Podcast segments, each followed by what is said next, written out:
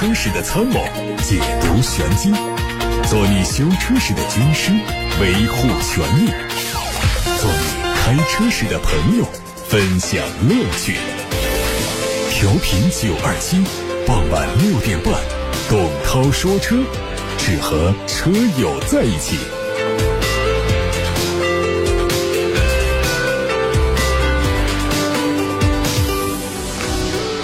好，我是董涛，欢迎在下班的路上听董涛说车节目。这是国庆假期之后的第一期直播，仍然欢迎大家把选车用车的问题发到直播间。发送的平台有八六八六热线打通留言，还有董涛说车和董涛说车 Pro 这两个微信公众号，在首页点发消息留言看新闻。今年以来，在世界各国新能源补贴政策逐步退出的背景下，新能源汽车的销量仍然是获得了较强走势，开启新一轮增长。乘联会秘书长崔东树发文说，今年一至八月，全球新能源乘用车销量达到了八百二十三万辆，八月份就有一百二十二万辆，同比增长了百分之三十五。从乘联会统计的历史数据看，二零二零年到二零二二年，全球新能源乘用车的销量分别是二百八十六万辆、六百三十四万辆和一千零三十一万辆，相比前一年同期增长百分之四十一、百分之一百二十二和百分之六十三。从地区销量看，今年一至八月，中国新能源乘用车占比全球新能源的百分之六十一，八月中国占比份额达到百分之六十五。二零二一年以来，中国新能源乘用车销量一直是领先欧美。二零二三年一至八月，中国新能源汽车的销量五百零八万辆，继续大幅度超过欧洲的一百八十一万辆和北美的一百万辆。从渗透率上看，全球新能源汽车的渗透率总体呈现快速提升的趋势。二零二二年百分之十三，二零二三年一至八月达到百分之十四点六。但全球新能源发展不均衡非常明显，中国新能源渗透率达到百分之二十八，德国百分之二十，挪威百分之七十二，而美国和日本却只有百分之八点九和百分之三。在假期中迈入十月，造车新势力们的九月份交付数据也如期而至。理想以三点六一万辆的成绩一马当先，创下单月交付量的新高度，全年累计交付了二十四万辆新车。第二名的领跑交付量一点五八万辆，创下品牌的历史新高。一至九月累计交付了八万多辆，同比微增百分之一点四。蔚来排第三，九月份交付了一点五六万辆，同比增长百分之四十四，环比下滑了百分之十九，是榜单中唯一一家出现环比下滑。的企业今年内累计交付新车十点九九万辆，小鹏排在第四位，哪吒是榜单的最后一名。九月份总共交付了一点三二万辆，环比增长百分之九点一五。中国保险行业协会发布了新能源汽车保险事故动力蓄电池查勘检测评估指南标准。这个标准主要由查勘要求、动力蓄电池检测、动力蓄电池损伤评估等内容构成。在查勘要求中，明确了汽车发生事故后的三级动力蓄电池风险级别和不同风险级别的查勘作业要求，规范了新能源汽车救援操作流程。该标准还按照事故类型、动力蓄电池损伤场景，将动力电池损伤级别分为四级。其中，动力蓄电池箱体有高压线束、模组或单体蓄电池裸露破损、温度异常、冒烟起火、起火痕迹、安全检测异常、模组长期浸泡水淹导致蓄电池模组或单体蓄电池大面积损坏的情况，被视为四级损伤级别。特斯拉又宣布 Model Y 在进化，官方指导价还是不变，二十六万三千九到三十四万九千九，主要针对内饰细节和动力方面做了升级。车内新增了多色氛围灯，全新仪表台的装饰板采用了科技纺织材料，质感有明显提升。另外还配了十九寸的双子星轮毂，性能方面提升是进化的亮点。后轮驱动版的零百加速时间从原版的六点九秒提升到五点九秒，相比老款缩短了一秒钟。长续航版的零百加速时间还是五秒，高性能版是三点七秒。特斯拉官网显示，新款 Model Y 后轮驱动版和高性能版的预计交付时间是两到六个星期，长续航版六到八个星期。官方表示，新款 Model Y 目前只针对中国大陆市场进行销售。上个星期，二零二三东风汽车第八届科技创新周暨汽车嘉年华在实验室正式开幕。这次活动为期八天，集中展示东风科技跃进新技术新成果，彰显东风秒定“十四五”战略目标。在东风风起科技跃进的战略指引下，以科技型企业为目标，坚定不移地奔向卓越和一流的信心决心。应对市场竞争，推动品牌向上，完善产品布局是关键。东风公司依托科技跃迁，凭借多年耕耘和技术积淀，以产业变革、转型升级、创新发展，逐步加速了产品优化，增强了在新赛道上的市场活力。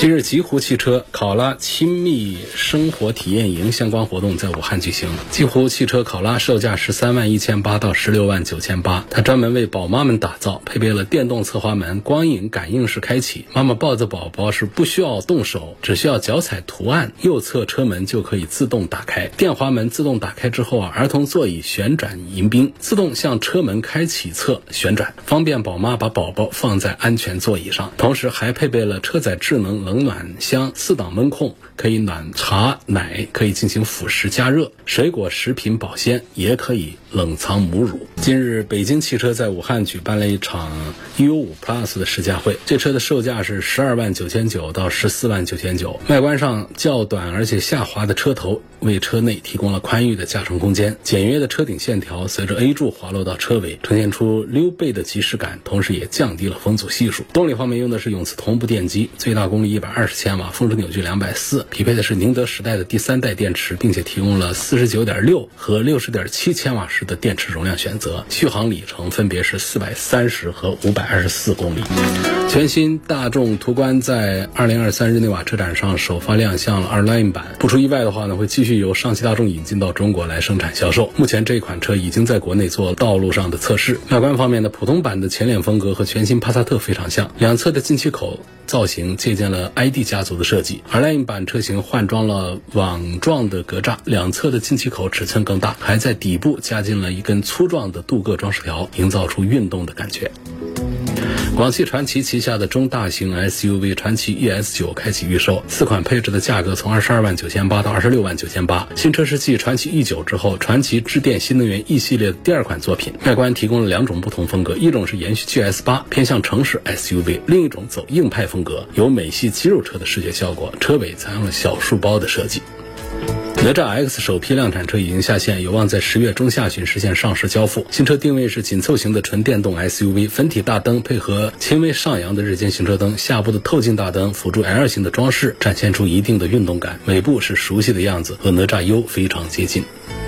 小米社招官网页面悄悄上线了几个跟汽车相关的职位，包括增程系统设计开发工程师、燃油系统工程师、发动机悬置衬套工程师等。行业猜测小米汽车可能会推出增程版本。有媒体援引多位知情人士的消息说，小米汽车已经确定要开发增程式的车型，已经规划了相关的增程产品，也在寻找增程车的产品突破点。消息人士透露说，小米汽车目前有多代平台正在研发推进，一代平台会在明年。年上市，二代平台二零二五年推出。从时间进度来看，增程车的推出节点应该在二代平台之后。这是今天的汽车资讯，欢迎大家接下来继续收听的同时，把选车用车的提问发到直播间，有八六八六热线，还有董涛说车和董涛说车 Pro 两个微信公众号。看来自董涛说车微信公众号后台，有网友说，别克 GL 八的二手车，二零一八年上牌的，开了八万多公里，什么价格入手比较合适？你得看是什么配置呀。如果按照低配来说呢，可能。在十二三万起步吧，它这个东西啊，它还得分是 ES 啊，还是它的老款普通版，从高配到低配，从车况的情况都不一样，所以什么价格入手合适还真说不清楚。我们如果说按照 ES 的最低配来说的话呢，二零一八年的八万公里的车大概还能够有个十五万左右，但如果说是从那个老底盘，就是非多连杆悬挂的那个，就是老车头的那个版本，也是二零一八款的来说的话，它的最低配大概可能就只有十二万左右，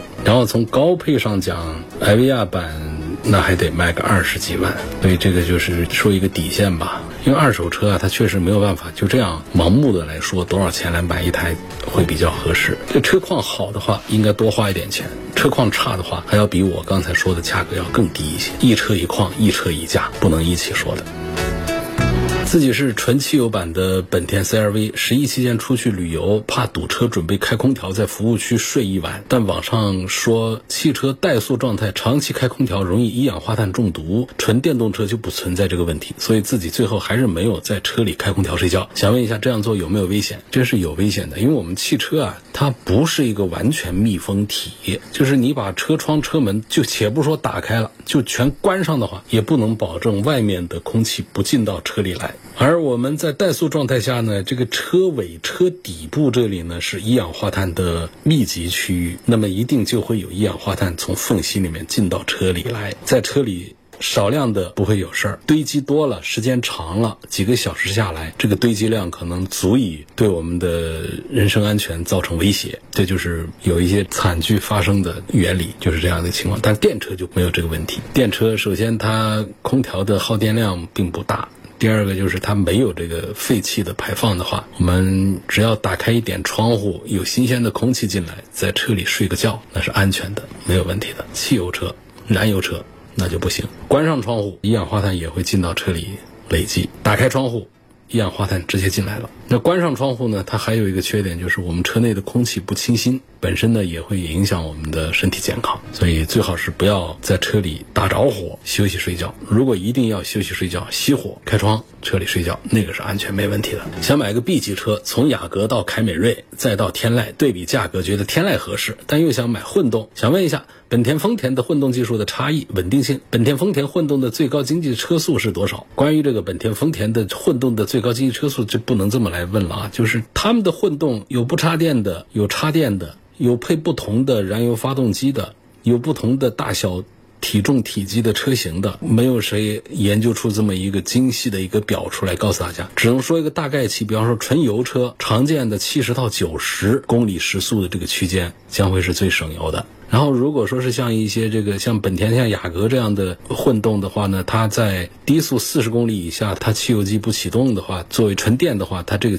区间是最省的，还有一些小排量的匹配的一些双擎的一些丰田的，可能也是在五六十六七十这个区间是比较节油。那么像有一些像凯美瑞，有一些可能还得过一百公里的这个混动车型，它在那个区间会更加的节油。所以我觉得研究这个意义也不太大。我们不能跟着这个最经济的这个车速天天来这样来跑车。还有就是这三个车呢，就是讲这个本田、丰田的混动技术的差异，谁的质量稳定性好一些？这个质量稳定性其实是难分上下。下的丰田有丰田的专利，有丰田的优势；本田有本田的强势。那丰田呢，它是趋向于串联的这种形式的，而本田呢，它趋向于并联的这种形式。呃，或者说我们直观的来从结果上讲的话呢，丰田的会更加注重于节省燃油一些，本田的在注重节省燃油的同时呢，还可以。电机、油机一起来动作，可以有更好的动力输出，兼顾了这么一些。但既然兼顾了这么一些的话，那么它在油耗水平上，它必定是没有办法和更绝对趋向于节油表现的丰田来比油耗的。所以，丰田的混动呢趋向于节油，而本田的混动呢趋向于动力更好一点，这就是它们的最大的区别。问雅阁的车友还是比较多呀，又有几位朋友在后台留言。雅阁确实这一两个月新雅阁的销量啊是站起来了啊，前几个月还是不大好，这两个月又起来了。有网友说，父亲退休了，想买一台二手的日产的 NV 两百自驾出游用。他感觉这个车内部空间灵活，可以放张小床，车身又不太大，而且自动挡，觉得这个车价格比较贵，而且已经停产。我在找这个类似车型，想听你意见。就那个车肯定就不要考虑那些老早之前的小众车型又停产的，你买它干什么？多便宜都不用买。说现在退休生活，内部空间灵活，可以放一张小床，又便宜的类似这样的小的 MPV，现在是做的是比较。较少了，可以到广汽传祺的展厅里面去看一下他们的车。另外呢，像有一些小的面包车，像五菱旗下的这些，其实维修很方便，车的性能表现还是比较稳定，车内空间也都比较大。还是要买现在正在销售的、在产在售的这些车型，不要买那些过去都已经停产不做了的车。龚先生，他要对比的是奥迪的 A4L，还有凯迪拉克的 CT 五入门级这两款车，实际上。从近似价位、绝对的产品力、划算来讲的话呢，我是赞成凯迪拉克的 CT 五这个车的，因为这车它明显配置高一些，动力强一些，空间更大一些，而价格上呢优惠幅度又本身就比较大，车的驾驶体验感不比奥迪 A 四差，所以从绝对的产品力上讲，我认为是这样子。但是呢，从品牌层面、保值层面、形象层面的话呢，奥迪 A 四也有自己的优势。推荐顺序的话，还是把凯迪拉克 CT 五放到前面一点。这有位网友留言说：“一年到头能坐满五个人的机会很少，逍客和 XRV 更推荐谁？这一组车得推荐逍客，一个是车子略大一点，尽管你觉得坐五个人的机会不多，但是这车呢长一点、宽一点，它就显得要大方大气一点。第二个呢，这逍客的动力呢比 XRV 要稍强一点。那第三个呢，就是逍客的销量比 XRV 是要好一些的，而且是好很多。当然了，逍客的价格也比 XRV 要贵一点，所以在这一组的推荐当中，我赞成逍客多于 XRV。年前准备换车的，预算四十万元以内，意向中型的 SUV，目前在看的是宝马 X3、奥迪 Q5L 这两个车型呢，低配的都有近十万的优惠。四 S 店说这个月过了优惠会减少。本人八零后，用车日常上下班通勤家用，外形方面倾向奥迪，内饰方面倾向宝马，很纠结。希望结合车辆的性价比、保养和入手时点方面给个建议。入手时间你就看吧，周末就是武汉国际车展，在车展上至少厂家的区域会许可各。店有更多的一些优惠幅度放出来的话，这金九银十，这是下半年的武汉国际车展，确实是看车的一个时间点。然后关于这保养方面呢，宝马呢还是略有一点点优势的，在性价比的这个层面上讲的话呢，其实这个区别不是。太大，但在销量上讲呢，奥迪 Q 五是要强一些的，所以这一组对比当中没有明显的推荐方向。叉三它其实是在驾驶感受方面有一点自己的优势，但是奥迪 Q 五确实是在内饰的做工啊各个方面是要比宝马要稍强一点。如果我们按照优惠的幅度、整车的价格和销量更大这几个维度。来对比两台各方面性能配置接近的产品的话，我会倾向于奥迪的 Q5L。下面一个问题说，沃尔沃的 x C 六零这个车推荐它的哪一个性价比表现最好？x C 六零，说实话，如果你拿着跟别车对比的话呢，我会嫌弃这个车呢，就是在底盘性能方面确实是弱了一些。但是单看这个车的话呢，从它的动力水平上来讲呢，高低都是一样，安全水平呢高低也都一样。而实际上他们在价格上的差异呢，其实做的也都不大。所以这个二零二四款的 B 五，二零二三款的 B 四方放在一块儿的话呢，就是买新不买旧吧。从这个角度讲，我还是赞成看这个二零二四款吧。二零二四款的 B 五最低配的就可以了。下面有个朋友问说。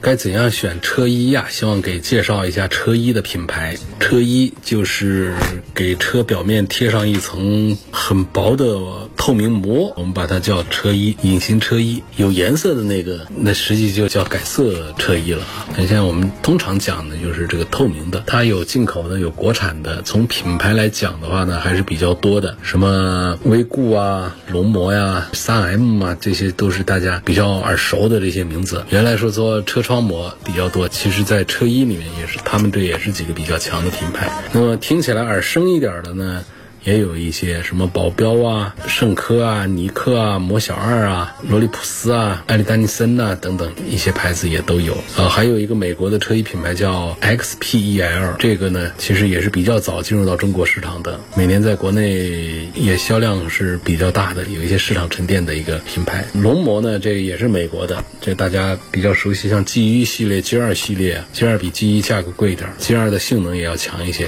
抗腐蚀能力啊、耐刮性能都要好一些。其实我觉得从性价比的角度讲的话，G 一就已经很好了。保镖它是一个国产的，也是干了十几年的一个品牌。这个在价格定位上来说的话呢，其实在国产品牌当中也还是可以的。有个网友希望我聊一聊马自达的 CX 五、现代的途胜 L 这两个车应该怎么选、怎么买。我觉得有点压倒性的优势了，就是应该推荐途胜多一点。道理上讲是什么呢？第一个就是同样价位下，途胜尺寸呐、轴距啊，它都更大。第二个就是它的动力要更好，然后就是它在销量上是过得去的，一个月能够有个四五千台。它不像那个 CS 五都干成三位数了，所以放到一起，我不知道终端价格是不是差不多，都是十三四万起，有优惠完了。如果是都是在一样的价位水平下，哪怕途胜略贵个几千万把块钱的话，虽然他们是同档次的车，我也赞成看北京现代的途胜 L。很纠结，凯美瑞2.5豪华、帕萨特330豪华是家里唯一一辆车，四十岁，这个纠结可能没办法帮你解决啊。日系车有日系车的节油啊、故障少啊这方面的一点优势，德系车有德系车的配置啊这各方面的一些优势，难说凯美瑞就不如帕萨特，帕萨特就不如凯美瑞。不用在这个事情上做特别大的这个纠结，就是他们都属于是比较热销的、比较稳定的 B 级车，买谁都不算错了。今天大家的问题并不多啊，继续跟大家推荐几个车衣的品牌吧。刚才说了几个 SPL、龙膜、呃保镖，呃说一下威固吧。威固也是个美国的，跟这个龙膜是一个集团的一个品牌。然后呢，它原来有一个窗膜，就是 VK70，这个知名度就把威固一下子给打起来了。它的隔热反射涂层技术啊，威固是做的比较好的。魔小二。呃，国内的一个品牌，性价比是比较好的，几千块钱就可以全车贴车衣，这个性价比是很好的，而且质量也不差。它的抗污能力啊，胶水啊，用的是德国的进口的胶水，是目前比较主流的这个胶水。然后包括它的这叫什么抗。泛黄的这个能力啊，都是比较好，而且是自己建厂。反正这个就是性价比之选的话，魔小二这是一个差不多吧。反正就是从几千块钱到一两万到好几万的都有，价格呢。他是不会说谎的，你就直接到京东上去搜他们，来看他们官方旗舰店的这个价格，然后他们后面关于这个安装啊，这各方面的一套服务啊，该有的都会配套都会做上。就是贵的车衣自然有贵的道理，便宜的也有便宜的原因。作为小白车主呢，怎样定位这个价格区间呢？就是如果选国产品牌的话，搞七千块钱左右的啊；如果是进口品牌的话呢，可以在一万五左右做一个预算。这个价格的话，基本上就把内饰的一些地方的保护。贴膜也都算上，就当然这里还有个变数，就你车越大，价格浮动就越大，因为车大就废料嘛，你不能拿一个小两厢的车跟一个大 SUV 跟一个中大型的轿车来说是一样的价格。就是我们选这个车衣呢，还是要选择大品牌，不要选那些乱七八糟的品牌。除了刚才提的那些品牌，还有好多的车衣品牌，我们可以去网购平台上去看一下销量，看一下大家的评价，大概有一个初步的印象之后，再来着手做决定买什么车衣？毕竟它不是说一个小钱儿，几千几万块钱的东西。这第一个看大品，第二个呢还要看他们的专业性。不是说承诺了什么，而是说我们自己看到了什么。就是说我在网上看到这个品牌的车衣，到线下授权店看看情况。就是这个授权店只是贴一个品牌的车衣，这大概率它专业性就可以了。要是说这个授权店同时贴十几家品牌店的车衣，那我建议就慎重一下，可能它的专业性就差一点。另外呢，还要关注一下它的质保。一般情况下，质保时间敢说。说的越长的车衣品牌，那肯定它就越靠谱啊！你想一下，它一家它给你质保三年，车衣品牌一家给你十年质保时间，你会选哪一个？在不看价格的前提下，那肯定会选十年质保的嘛。再就是看施工，大品牌贴车衣的时候有自己的标准化流程，比如说先检查车况啊，做内饰保护啊，一些细节处理啊，一些注意事项的提醒啊，都会做的比较到位。油车汽油里有养路费，电车为什么没有？不公平啊！你别急，别急啊，会有的吧？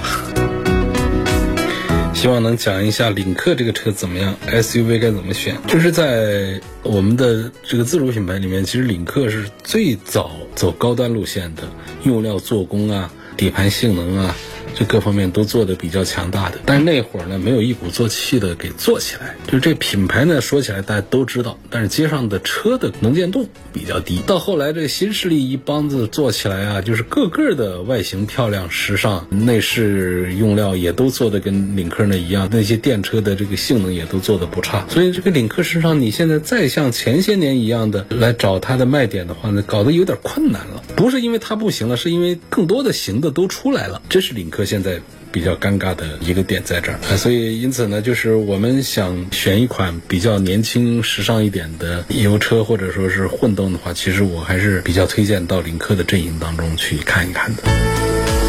奥迪 A 六四五两驱跟宝马五二五该如何选择？五系要出新款了，现款的五系就要注意是不是可以搁置一下了。新款的五系里头跟新七系一样的好多的水晶的东西，那直接的把这个 A 六的内饰的这种档次给压下去了。所以我赞成这两个车目前都可以放一放，等一等新的五系吧。讴歌 ZDX 二手能入手吗？不值得。不要搞这个牌子的车，二手的能有多便宜呢？我不相信就便宜到跟捡漏一样的，只能说相对于同档次的其他的车呢，稍微便宜一点。这对于你来说其实没有便宜着，因为这车在你手上它是一个很小众的、很难办的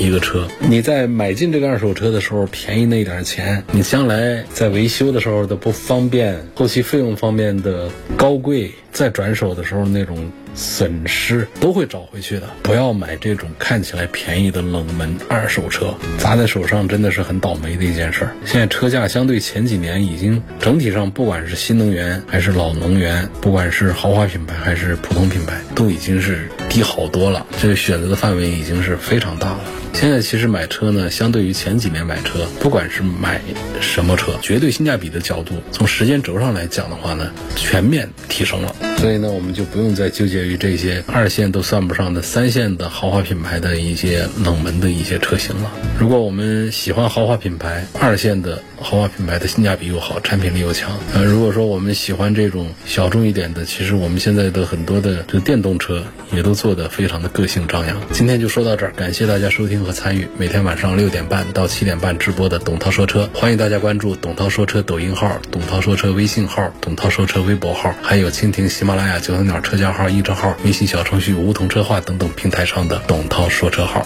我们明天晚上的六点半钟再会。